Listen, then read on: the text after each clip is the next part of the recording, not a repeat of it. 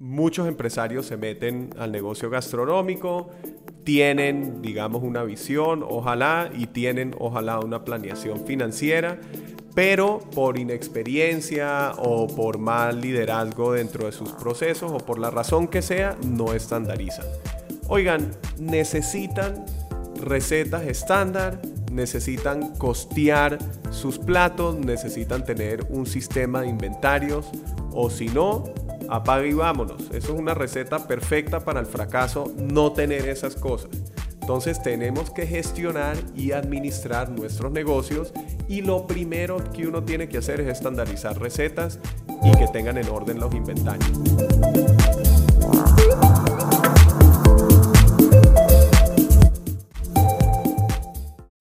Bienvenidos a este nuevo episodio de Taste Unplugged. Los acompaña a Miss Piwak, soy cofundador aquí de Taste. Se supone que es un espacio un poquito más informal para hablar de esta industria oreca, de hoteles, restaurantes, catering. Estoy un poquito muy formal, pero pues las responsabilidades me llaman por otro lado y así tuve que, que llegar. Pero hoy vamos a hablar un tema muy interesante que es las cuatro principales razones por las cuales fracasan los emprendimientos de restaurantes. Vamos a hacer dos episodios sobre este tema. Vamos a hablar de cuatro puntos en este episodio y cuatro en el próximo. Y es un tema súper importante porque prácticamente tiene que ver con la razón de ser de Taste Academia y es que la gran mayoría de negocios en la industria Oreca, en la industria gastronómica específicamente, fracasan. La estadística es que algo así como el 60% quiebran en el primer año y como el 80 o 90% quiebran antes de los 5 años. O sea, 9 de cada 10 restaurantes que usted ve en este momento en la calle no van a existir en 5 años. Entonces, es gravísimo y es muy necesario entender las razones por las cuales esto sucede, ¿cierto? Entonces vamos a irnos con cuatro razones. Esto, o sea, basado en la experiencia nuestra, Gerardo y mía, dentro de la industria, de conocer a muchísimos restauranteros, a mucha gente que se ha toteado, como dicen en Colombia, que se ha quebrado y que ha lamentablemente tenido que cerrar su negocio.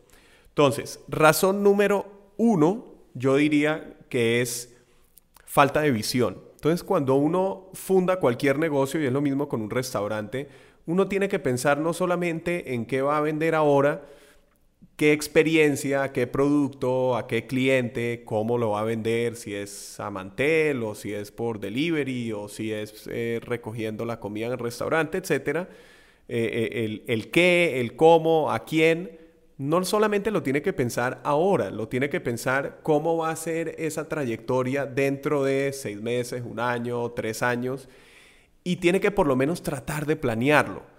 Lo que vemos muchísimo en la industria restaurantera es que se meten en el cuento, se embaucan, como dicen eh, en Colombia, o sea, se echan un peso muy grande al hombro porque emprender es muy difícil, pues requiere dinero, requiere tiempo, requiere mucha concentración y, enfoque, y lo hacen sin tener esa visión. Entonces piensan que van a vender un tipo de cosa a un tipo de cliente en cierto formato y no dejan el espacio o no lo han pensado para ir evolucionando. Entonces, para aterrizarlo eh, como más puntualmente, Mucha gente, por ejemplo, entra al negocio gastronómico para vender comidas rápidas, pero no piensa desde un inicio cómo va a ser los domicilios propios o a través de una plataforma.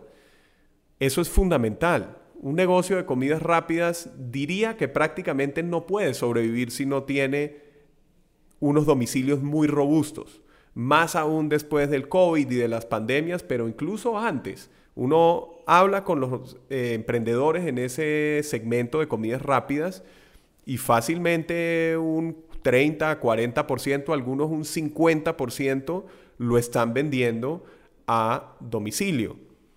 Entonces, si no tienen esa visión desde un inicio, difícilmente nos vamos a acordar cuando ya estamos metidos en el cuento y estamos tratando de lidiar con otras problemáticas que ya vamos a tocar, eh, acordarse, a ah, verdad que había planeado montar tal y tal línea de negocio o tal y tal nuevo producto. Hay que tratar de tener esa visión desde un inicio y tener como una planeación estratégica. Arranco así, el local pequeño, voy a hacer esto, después la próxima línea de negocio, voy a hacer delivery en tal momento, después voy a sacar eh, una línea retail y empiezo a vender salsas.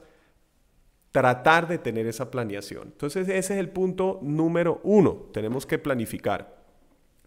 Punto número dos, igual de importante, es la falta de planeación financiera. La gran mayoría de empresarios en esta industria nunca planearon las finanzas de montar el negocio. Eso es un error garrafal porque se embaucan nuevamente para utilizar la terminología como que se echan un peso al hombro de unas inversiones enormes porque un restaurante sea un food truck o sea comidas rápidas o sea un restaurante a mantel, el formato que ustedes quieran o una cocina oculta no es económico siempre se van a gastar miles de dólares. Normalmente es muchos miles de dólares. Normalmente puede costar 20, 30 mil dólares montar un negocio bien montado eh, en esta industria, así sea pequeño. Y es de ahí para arriba. Un restaurante ya de mantel puede costar varios cientos de miles de dólares. Entonces, van a hacer estas inversiones grandes, sea con dinero propio o de amigos y familia o porque lo tomaron prestado y nunca planifican cómo se lo van a gastar no solamente se trata de montar el negocio, cuánto me cuesta alquilar el local, cuánto me cuesta adecuarlo y decorarlo, cuánto me cuestan equipos de cocina, sino, y aquí va la parte fundamental, no planifican unos meses de operación.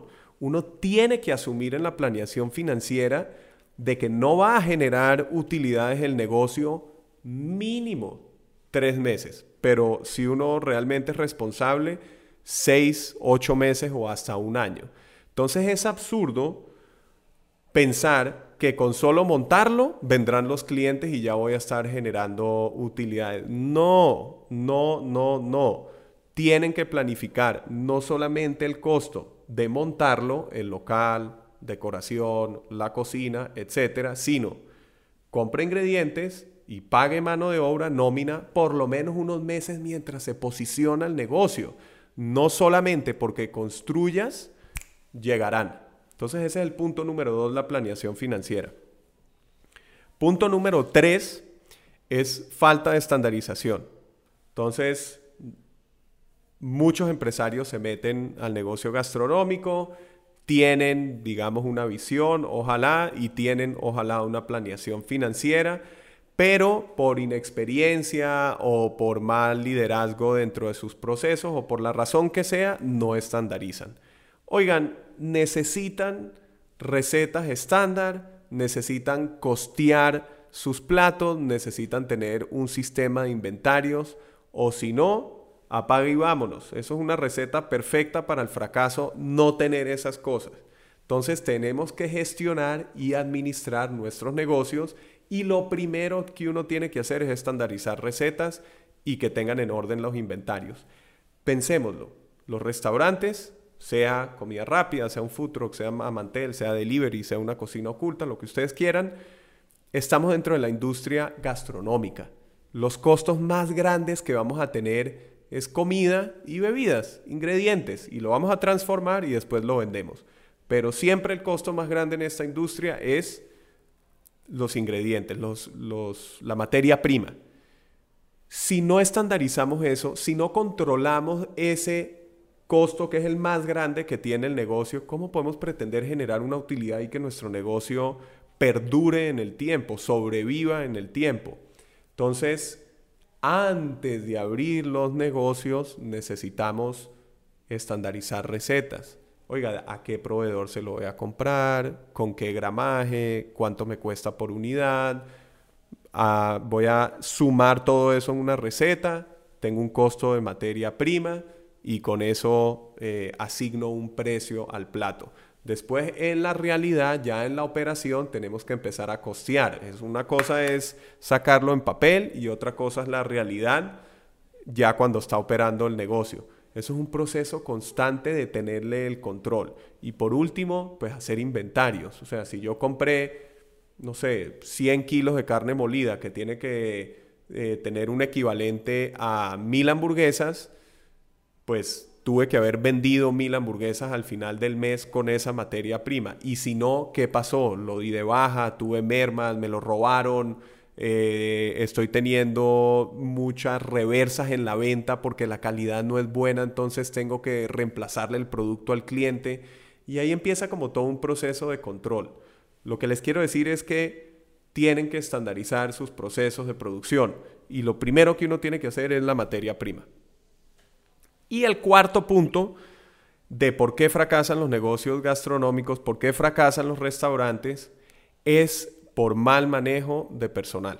Entonces, el próximo rubro más grande dentro de una estructura de costos de un negocio gastronómico, sea un restaurante, sea un food truck, sea una cocina oculta o lo que ustedes quieran.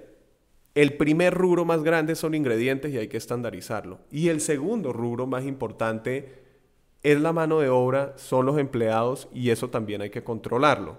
Si no están controlando a qué horas llegan y salen sus empleados, cuántas horas extras están generando, eh, cuánto están generando en prestaciones sociales o al contrario en ausentismo, que no llegan al trabajo por X o Y razón, enfermedad o están llegando tarde o simplemente no llegan al turno. Estos son todos indicadores que hay que controlar en cuanto a nuestros empleados. Si no hacemos eso, también es una receta asegurada para el fracaso en esta industria.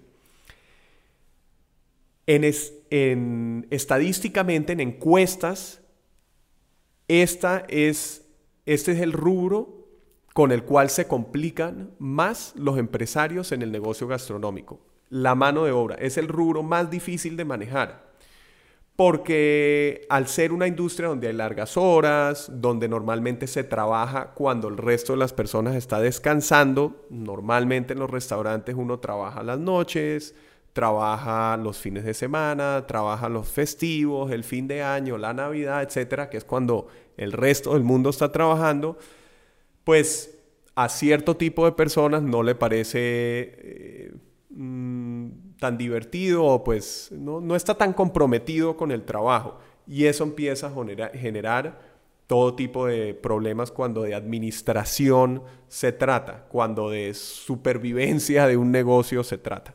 Entonces, con eso podemos eh, dar terminación a este podcast de Taste Unplugged. Recuerden, estamos hablando de las cuatro principales razones por las cuales fracasan los restaurantes. Vamos a hacer otro episodio. En este hablamos de la falta de visión, tienen que planificar en qué dirección va el negocio. La falta de planificación financiera, no solamente tienen que pensar cuánto me cuesta montar el restaurante, sino operar unos meses mientras se posiciona.